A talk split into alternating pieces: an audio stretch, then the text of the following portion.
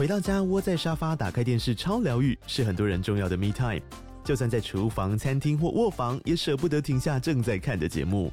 如果你对自己的疗愈时光有高品质追求，LG 连续十一年销售第一的 OLED 是不二首选。OLED 价格亲民又高质感的 A3 经典系列智慧电视，支援杜比世界与杜比全景声，追大场面的戏剧超过瘾。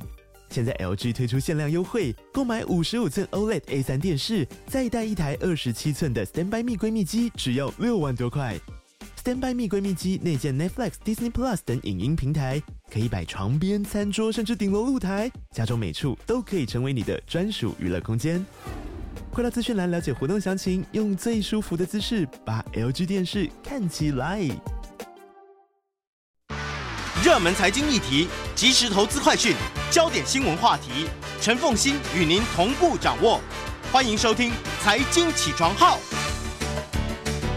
Hello，听众大家早，欢迎大家来到九八新闻台《财经起床号》节目现场，我是陈凤欣。一周国际经济趋势，在我们线上是我们的老朋友丁学文。来，我们先进入《经济学人》这一期所挑选的关键字，我们再精挑其中的五个。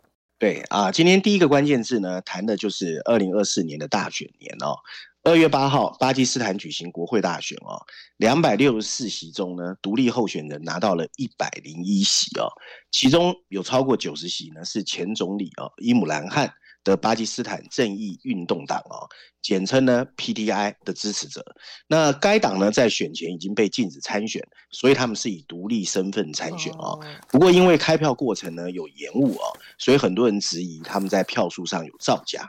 然后军事和工商重镇呢，拉瓦尔平地啊，这里的一名选委会的这个高官呢，也在十七号承认哦，他们有篡改票数哦，刻意不让独立候选人当选，所以巴基斯坦再一次陷入了混乱。另外呢，二月十四号，印尼也举行大选，国防部长啊普拉博沃渴望当选新总统啊，各国的领导人已经开始向他祝贺。如果后续查验这个问题票的这个问题平息之后啊，他会成为印尼的第八任总统。那现年七十二岁、三度出马角逐大位的普拉博沃，这次摇身一变成为佐科威的接班人，加上社群媒体形象改造成功，所以得票数非常的高。不过种种政治操控以及裙带关系，也引发了改朝不换代的争议哦，让各界对印尼的民主品质浮现了疑虑。今天第二个关键字呢是通货膨胀 （inflation） 啊。二月十六号，美国劳工部公布一月份的 PPI 生产者物价指数百分之零点九，高于市场预期的百分之零点六。一月份的生产者物价指数上升的速度啊，比市场预期来得快，凸显通货膨胀压力挥之不去，对联总会降息的预期再一次浇冷水，也拖累了 S&P 五百期指十六号。盘前由红翻黑下跌啊，美元指数则跳升百分之零点三。金融市场预估联准会可能会在上半年还是降息，但时机点变得非常不明朗，在三月或五月份降息的标注之间呢，表呃摇摆。部分经济学家认为，基于劳动市场依旧紧俏，倾向 FED 到第二季末才有可能降息。第三个关键是日本央行，二月十五号。最新公布的日本央行去年第四季的经济成长数据显示，日本已经连续第二个季度啊经济负成长，正式进入所谓技术性的衰退。日本去年十月到十二月第四季啊经济衰退百分之零点四，是继第三季衰退百分之三点三之后再一次的衰退。经济学家普遍预期日本去年第四季的经济成长呢温和成长百分之一点四，但数据显示让经济学家失望啊。那日本经济陷入衰退。也替日本央行之后的利率政策增添了变数。Bloomberg 引述日本农林啊中金总和研究所的经济学家所谓南五次的谈话指出，这对日银来说又是一个逆风啊！市场已经有一种认知，认为日本央行将会在三月或四月结束负利率政策，但现在逆风又吹起来了。第四个关键字 Body Shop 啊，很多台湾人大家听过，就媒体小铺啊。对，二月十三号。成立超过五十年的媒体小铺，面对沉重的财务困境跟同业的这个竞争哦，宣布在英国的分店进行破产程序，其中有超过一百家的门店会面临歇业，两千名员工丢掉饭碗。不过，全球其他特许经营店哦，暂时不受影响。按照 Sky News 的这个报道啊，英国的媒体小铺发出声明宣布破产，表示接管人目前会考虑各种方案，希望找到挽救公司业绩的新出路，并适时向债权人和员工公布。今天最后一个关键字哦，NVIDIA 和 Amaron 哦，NVIDIA 在高阶人工智慧晶片市场上，它的受益超过了大多数的晶片制造商，市值也达到了一点八兆美元。正式超越 Amaron 的股票市值。与此同时，Amaron 创办人兼执行董事 Jeff Bezos 最近已经出售了价值四十亿美元的公司股票。虽然他现在还是 Amaron 最大股东，百分之九的股权啊。二月八号，美国加利福尼亚州居民向西雅图联邦法院递交一个诉状，他们认为 Amaron 在消费者搜索商品显示结果的所谓啊 Buy Box 哦购买框之中啊，使用了 AI 的算法，隐藏的价格较低。送货时间较快的选项啊，然后有百分之九十八的时间点点击 Amaron 网站选好的产品，会误以为 Amaron 帮你找到最优惠的价格。OK，所以实际上没有。那如果如果是这样子的话，那不是一种欺骗吗？对啊，所以就有消费者告他啦。OK，可是 NVIDIA 现在的市值不是只是超过了亚马逊哎，它的市值还超过了。这一个这个 Google 的母公司哎，阿法贝，所以 这个人工智慧真是来势汹汹哈，真的真的好。当然，你这里面所提到的媒体小铺的破产这件事情，让我确实是不胜唏嘘。我在年轻的时候是他的爱用者，嗯，没错，刚毕业的时候。好，回到今天的《经济学人》的 Cover Story 哈，那么 Cover 呃这里面特别谈了。民族保守主义，或者我们可以讲说是一种国族主义吧。对，它其实是一种偏右翼的，有民粹主义的特色，有保守主义呀、啊，有各种。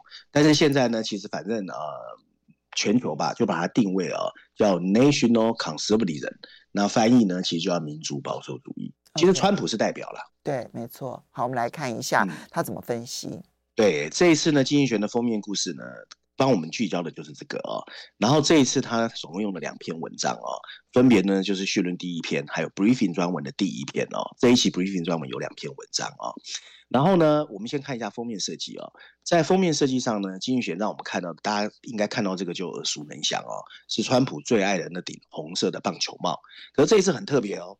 红色棒球帽的上面被拉高了啊、哦，然后第一段和第二段呢，主要是 Make America Great Again，就是让美国再次伟大。可是美国下面它同时列上了很多不同国家的名字，包括匈牙利、意大利、法国、以色列、德国、荷兰、波兰。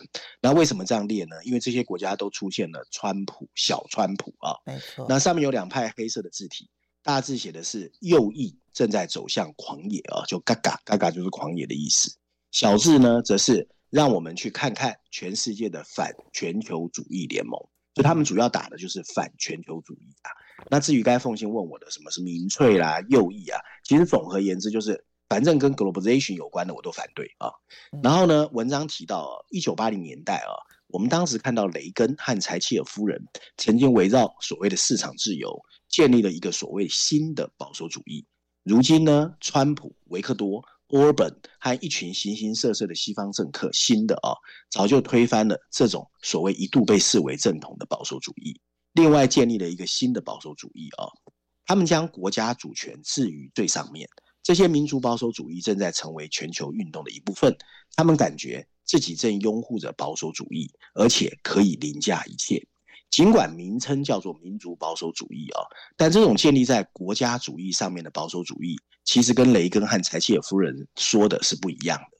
民族保守主义并不对大政府持怀疑态度，他们遵从大政府，而且认为一般民众正受到全球主义的剥削，而国家才是他们的救世主。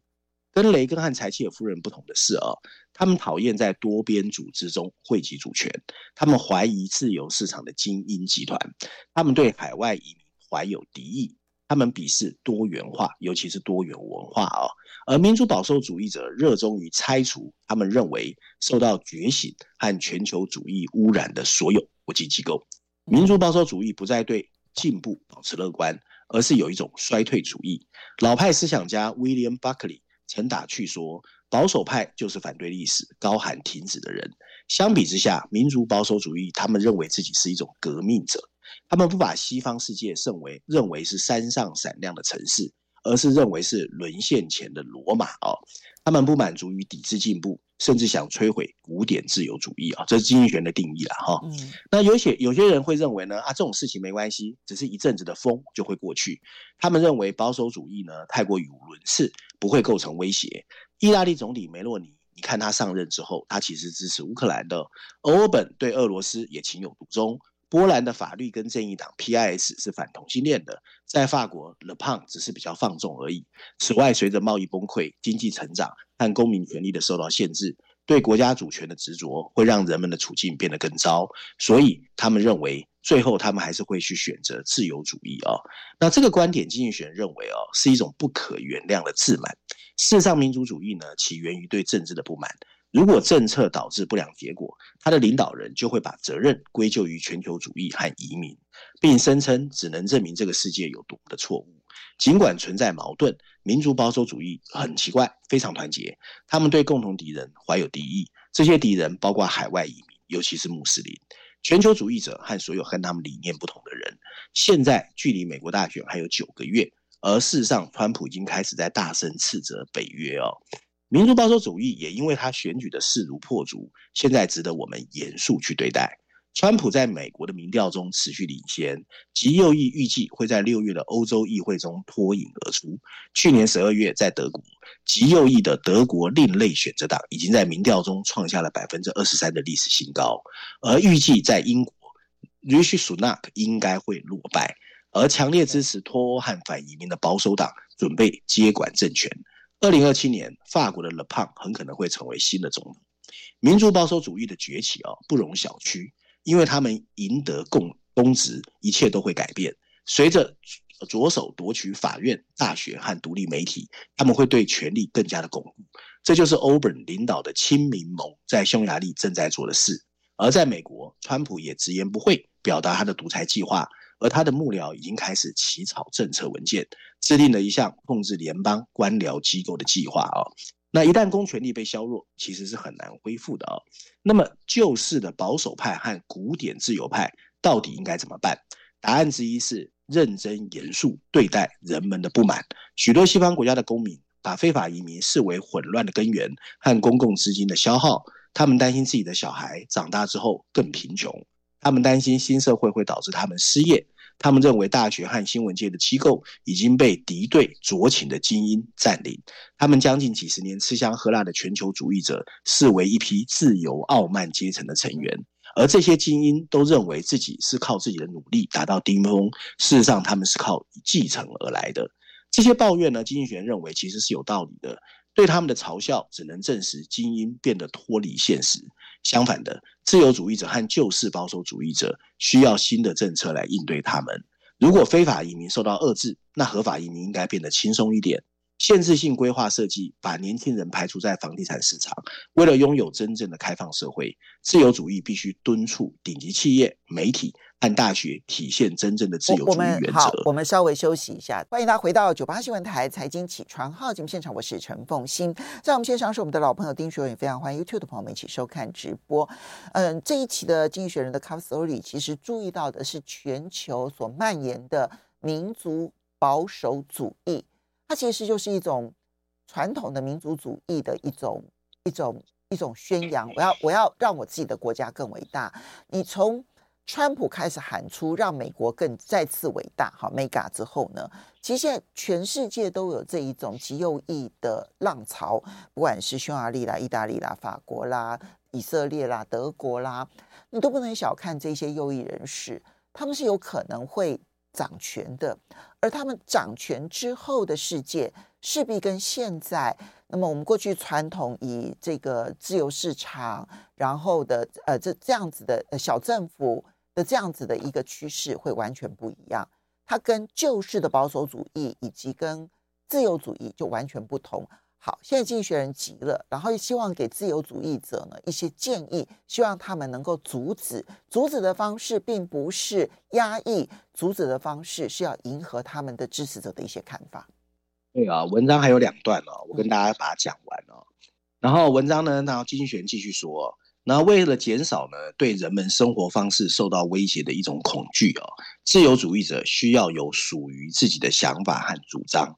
他们不应该再继续发出过往那种所谓美德的讯号哦，就是要求大家怀念过去哦，而应该承认左翼也可能是不自由的。如果自由主义者太过拘谨，放不开手脚，无法捍卫言论自由和个人权利这些原则，那么他们将会被削弱他们捍卫这些原则的能力。自由主义者不应该把民族神话和象征的力量。让位给政治机会主义者，而需要克服对爱国主义、对国家的自然热爱的一种尴尬哦。那文章最后提到，自由主义的巨大优势在于它的适应性跟可容性。废奴运动和女权运动打破了某些人比其他人更重要的观念。社会主义关于公平和人类尊严的论点，有助于创造福利国家。自由主义者关于自由和效率的论点，导致了更自由的市场。和对国家权力的限制，自由主义应该也可以适应所谓的民族保守主义。不过现在看起来，它有点落后民族保守主义的风潮。嗯，我觉得落后蛮多的，而且他所有建议的这个方法，你就会打破了自由主义所信仰的一些事情。如果你要人人平等的话，那你要如何面对非法移民这件事情？可是你要面对非法移民，你就会遭遇到内部极强大的这个反弹。所以我觉得这个这个呃，民族保守主义，或者我称之为国族主义，我觉得它还是一个势不可挡的一个趋势，这对全世界都会产生影响。好，接下来你挑选了《伦敦金融时报》的一篇社论啊，特别来谈商业不动产的问题。其实。美银美林最近做了一个基金经理人的调查，就发现说呢，在前三名当中，其中针对商用不动产所可能带来的银行的风险是列为前三大危机的，所以这件事情正在上升它的被关注度。对，我觉得台湾哦，相对来说比较无感哦，因为你现在看到新一计划区新的商业大楼还在盖嘛，对，一栋接着一栋。然后呢，台湾的商业房地产的这个结构也有点不一样。不过呢，其实前阵子我想凤青有看到美国纽约社区银行的事情哦，嗯，确实让很多华尔街或金融市场有点担心。这篇社论的标题写的是“商业不动产的痛苦重置”哦，它用的就是电脑常用的 “reset” 这个字哦。普通标题写的是各地的城市当局应该想办法。支持办公室和零售空间的再利用啊，我们来看一看，他这次不是只有针对那个纽约社区银行的事情，他针对全球啊商业房地产的一些看法，我觉得写得还不错啊。文章一开始说，商业房地产产业面临的压力正在迅速在全球显现。这个月啊，我们看到的不止美国纽约社区银行，包括日本的 Aurora 就叫清空银行，还有德国的德意志银行哦。它的商业房地产贷款的账簿风险敞口啊，都一下子让他们的投资人感到震惊。美国财政部长 Jenny Yellen 上个礼拜甚至对房地产估值的下跌，对银行体系有可能发生的负面影响发表出了担忧。尽管预计今年的利率哦有可能下降，但这个产业仍然处在一个紧张状况。据抵押贷款银行家协会说，估计有一点二兆美元的美国商业不动产债务在未来两年内就要到期，而商业房地产价值已经大幅下跌，而且由于利率不太可能马上恢复到先前的低点，开发商会面临更高的再融资成本。同时，远距离工作的增加也冲击了需求。美国、欧洲和亚洲有些城市的办公室空置率到现在还是比疫情之前来得高，或或贷款拖欠和不良销售也会持续上升。然后监管机构呢开始监控所谓的私人贷款机构持续存在的甩卖风险和隐性的风险敞口，这个做法其实是正确的，但全球银行体系大范围蔓延的可能性目前看起来还不至于。资本缓冲、监管和贷款透明度。虽然不是完美的，但从二零零八年金融危机以来确实有改善。而合约谈判中也会吸引一些机会主义者提供资金的缓冲。即将到来的应该不会是一个短暂的剧烈冲击 （shock），而是一种长期的痛苦调整。随着居家工作模式的持续存在，大城市中心的零售和办公大楼会受到前所未有的打击。McKinsey 的预测表明，未来几十年对办公空间的需求会保持在疫情前的水平以下。到二零三零年，全球主要城市的办公空间价值哦，将至少会在下调百分之二十六。企业也已经开始在缩小规模，他们搬入更高品质的空间，也重新设计办公室。而空置建筑物可能被长期闲置，其他建筑物可能会被完全废弃。科技工作者集中的旧金山等一些城市的中心区的经济活动，有可能面临空洞化的风险。而城市当局呢，并不是无能为力、哦。他们可以透过支持建筑物的重新利用，来帮助从建筑物中获得更多价值。将办公室改建为住宅是一种选择，这有助于抵消全国住房短缺的问题。混合用途的空间是另外一种做法。譬如说，最近已经看到纽约的曼哈顿下层金融区的华尔街一号已经被重新开发为可以住的住宅公寓。而灵活的建筑用途有助于城市改造，冲缓冲价格下跌。并降低资产搁浅的风险，透过避免被破坏整个结构啊，它也可以比较环保。但即使价格下跌，成本还是很高。房地产企业也经常将复杂的规划系统、严格的分区法和建筑法规视为阻碍城市重建的因素，这是城市当局必须发挥作用的地方。规划规则和流程也应该变得更灵活，来鼓励和加快重新利用工作，同时不影响建筑的标准。市政当局还可以透过与开发商、建筑师和规划师召开会议，来帮助确定什么是有可能执行的，以及可能需要哪些额外的基础设施。伦敦金融城这个礼拜啊，已经向伦敦金融时报表示，它会更灵活的支持开发商去满足要求。想象力也很重要，企业礼堂可以在夜间变成电影院，而城市实验室可以支援新的研究区或实验室。许多建筑物也应该保持不变。他们存在建筑障碍，具体需求取决于当地社区的需求，但勉强维持负担得起的居住空间和其他商业活动的机会，会成为城市复兴计划的一部分。文章最后有一小段话啊，如果政府当局想要维持城市的活力，就必须变得更有弹性。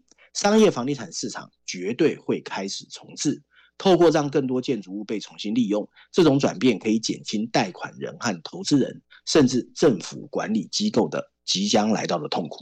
嗯，其实有关于商业不动产的这个问题啊，呃，我看到的资料当然重重心点都是放在它对于金融危机的影响，它会不会引爆一波新的金融危机？啊，当然，现在绝大多数的研究都认为，它可能对于一些嗯一些地方型的银行，尤其在美国。社区型的银行，它可能会产生一些致命的影响，像纽约社区银行就是这样的例子，但是不至于引发大型的、快速的、震撼型的系统性危机，因为就它的量体而言，对于大型金融机构其实几乎无关痛痒，哈，所以呢，它不至于造成快速的、大型的系统性的金融危机。那但是呢，小型的金融阵痛是有的，好，这是第一个部分，在金融的部分。可是我觉得这篇文章蛮有意思的是，它凸显出来，为了要让这一些房地产能够重置运用，未来的城市风貌可能会出现很大的变化哦。没错，这篇文章的论点啊，其实有点不一样啊。那另外我呼应一下凤馨说的，美国的这个纽约社区银行之所以引起啊。大家的注意是因为啊，美国本身在某一个政策上叫 FHLB 哦，又出现了错误啊。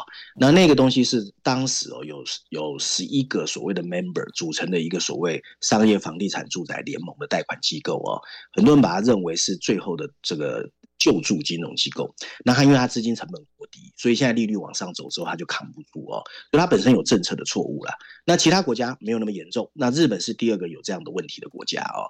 可是，所以它在整个蔓延应该不会那么严重。不过，商业房地产现在遇到的一些逆风啊，确实值得我们注意。然后，城市风貌真的有在改变啊。你比如说，你现在去看台北市信义计划区，确实很热闹。可你到信义计划区以外的，以前像民生东路啦、东化南路。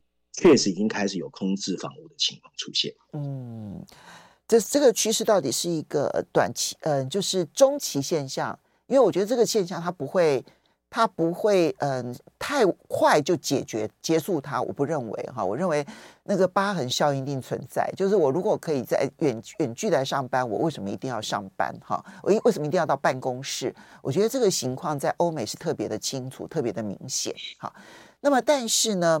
那么你就长远来看，其实我认为城市终究还是会蓬勃发展的。这个就长期趋势来讲，我觉得城市会胜利。所以聚集在城市里头生活工作，仍旧是未来的一个大的一个趋势。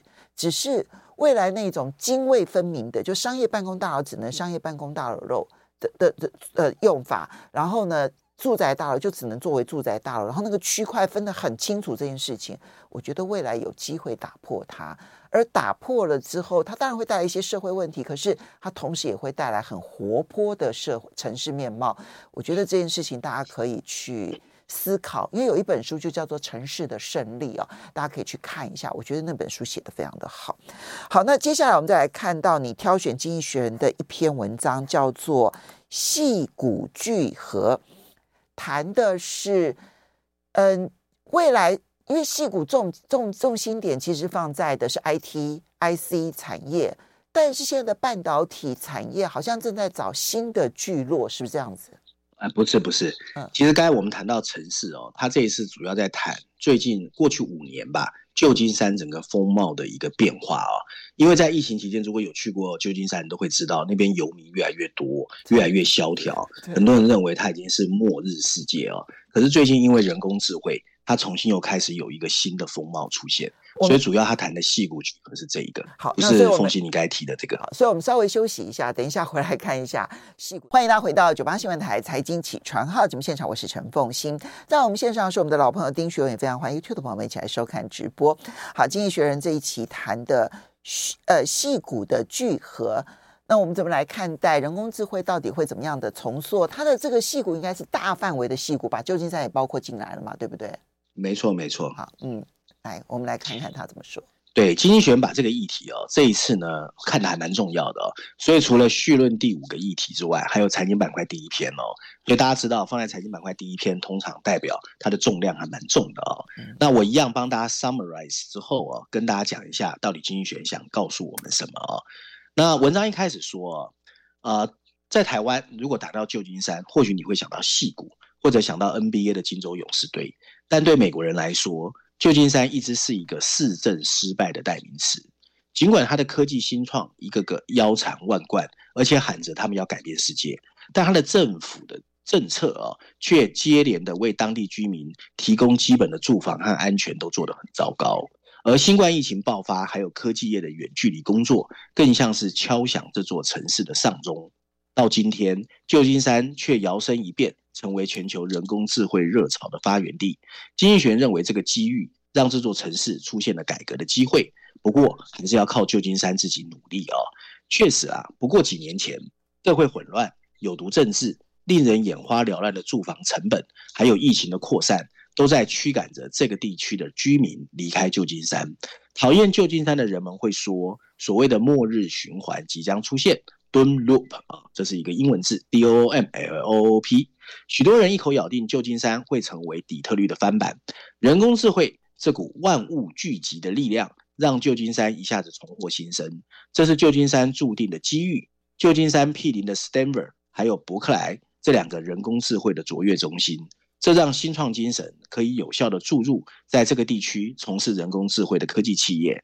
所从所谓的 Open AI 到 Anthropic。到所谓的 Databricks，到 Scale AI，这几个都是很有名的人工智慧的企业啊、哦，几乎都位在所谓的湾区。所有这些都为这座城市提供了一个调整它运作方式的机会。这对于这么一个选民已经厌倦了他们所在城市的愚蠢政治，非常有帮助。如今居住在这座城市的富人觉得有必要进一步参与政治运动，所以文章里面也提到哦，旧金山的居民以前对政治是很冷感的，现在开始呢会积极参与一些和政治有关的觉醒运动。今年三月和七月份，旧金山的城市竞选很有可能会为旧金山带来真正改革的前景。不过呢，当地也有所谓的 NIMBY 运动啊，所谓 NIMBY 运动就是 Not in my backyard。就是你在哪里盖都没关系，不要盖在我家附近啊、哦！这种运动呢，在旧金山当地还是根深蒂固。而另外，政治贪腐的问题长期存在啊、哦。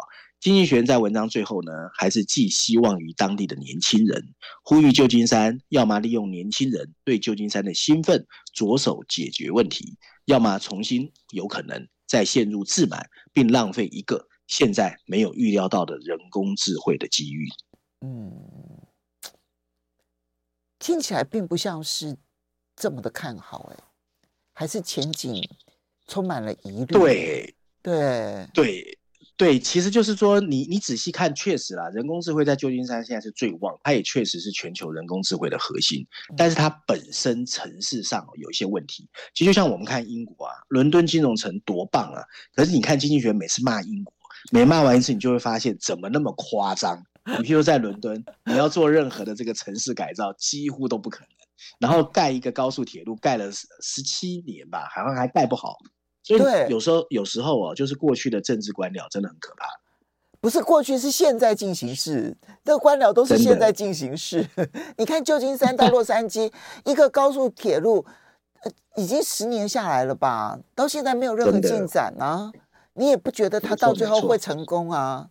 对啊，好吧。对啊。OK，好，就请他们加油了。好，来，接下来我们再来看到的是《经济学人》的商业板块在谈。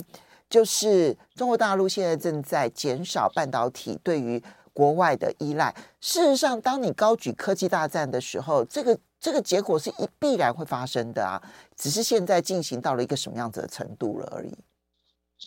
对，我觉得过完年这篇文章哦，它放在商业板块第一篇哦，其实也是重量级文章。可是我觉得台湾应该要很有感啊，因为台湾一直在谈护国神山嘛，就说啊半导体没问题，台湾一定是很强的。然后中国大陆没有了美国跟台湾支持，完蛋了。那这篇文章其实有可能泼我们一些冷水哦。它主要是还蛮中立的，他认为其实中国半导体可能没有你想的这么弱，然后他自己。他所谓的生态系可能慢慢再起来哦，那他用的标题就很有意思哦，他用的是 chipping in 哦，这个 chipping 呢是晶片那个 chip 加 ing，所以 chipping in 呢，我把它翻译叫切入哦，但主要提醒我们的是半导体它的切入已经慢慢成型了。然后呢，呃，文章一开始我我一样把它 summarize 跟大家分享哦，文章一开始就说过去几十年啊，我们都知道。从消费型电子产品到所谓的电动车，中国一次又一次展示了模仿外国尖端科技的惊人技巧。然而，过去几年，半导体好像让他们踢到了铁板。不过，二零二二年，中国政府其实有推出一个很大的计划啊，那台湾很少报道。这个计划叫 Information Innovation，翻译叫资讯创新计划。那中国本本身把它叫做新创 Project，就是。简体字的新创啊，那它主要的这个 project 的目标就是呢，要让中国能够自主生产半导体的尖端技术。可是呢，经济学最近采访之后发现，中国的半导体供应链没有我们想的这么弱，而且它正在稳步的深化。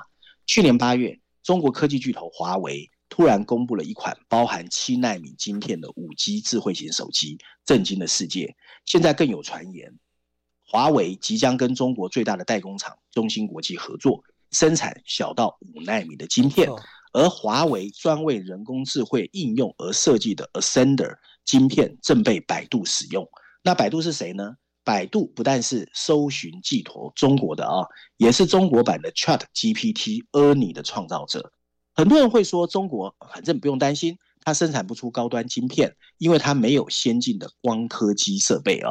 但去年十二月，中国的光科技的主要希望啊，是一家 SMEE S M E E 的这家企业，它的大股东不小心在社群媒体表示，他们公司的机器已经成功生产二十八纳米的晶片，引起了骚动。不过这个社交媒体的贴文马上被删掉了啊。如果不看尖端领域啊，中国确实已经开始稳步减少对美对外国半导体科技的依赖。华为一直在积极培育中国更广泛的半导体制造的生态系统，它开始跟多家晶片代工厂密切合作，要么是用投资的方式哦，就资本连结去投资这些公司，要么干脆员工互相交换、互相成就哦。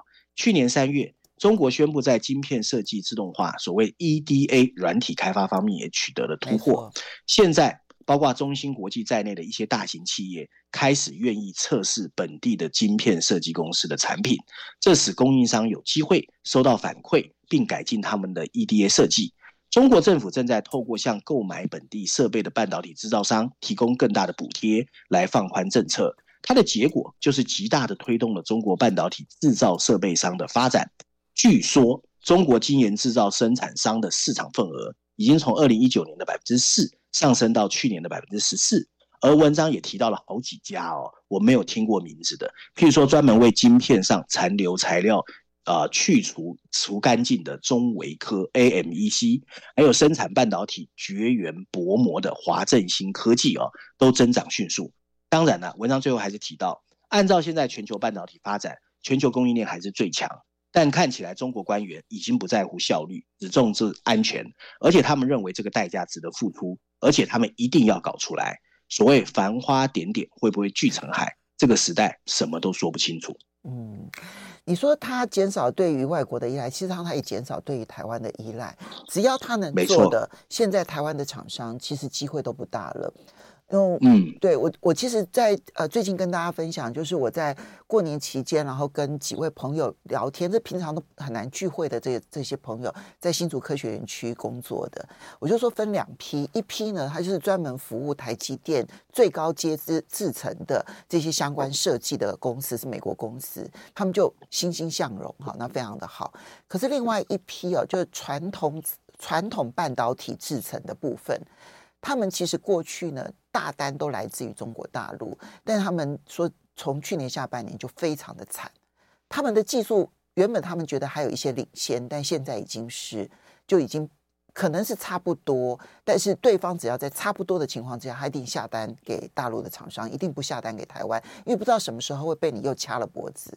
所以这种情况，其实，在新竹科学园区是很明显的，就是一个半导体产业，它都是两个世界，而并不是一个，而不是一个全面性的欣欣向荣。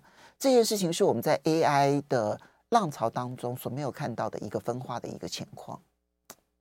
嗯，我想你在，你最近感受应该就更深刻了吧？对，其实因为西方世界它还是比较精明，你知道，它用资本结构重组的方式，它两边压住。就是我用别的方式，中国市场我不要放弃，然后美国政策上有政策下有对策，可是台湾没办法，台湾就是要被切割，所以其实我觉得中长期来看，政府必须要政策了，新政府必须要认认真严肃对待这个议题，不要以为躺在那里，每年台积电分那么多红利给国发会，你就可以永远保十年二十年，我觉得是不可能的。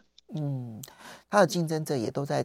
快速的追上来，当然，我觉得台积电还有很相当长的一段领先的时间，只是其他产业其实早就已经被蚕食的差不多了。这件事情是我们要关心的。嗯、我们要非常谢谢我们的老朋友丁学文带来这几篇文章，供大家做参考。那么，这其实对给我们在。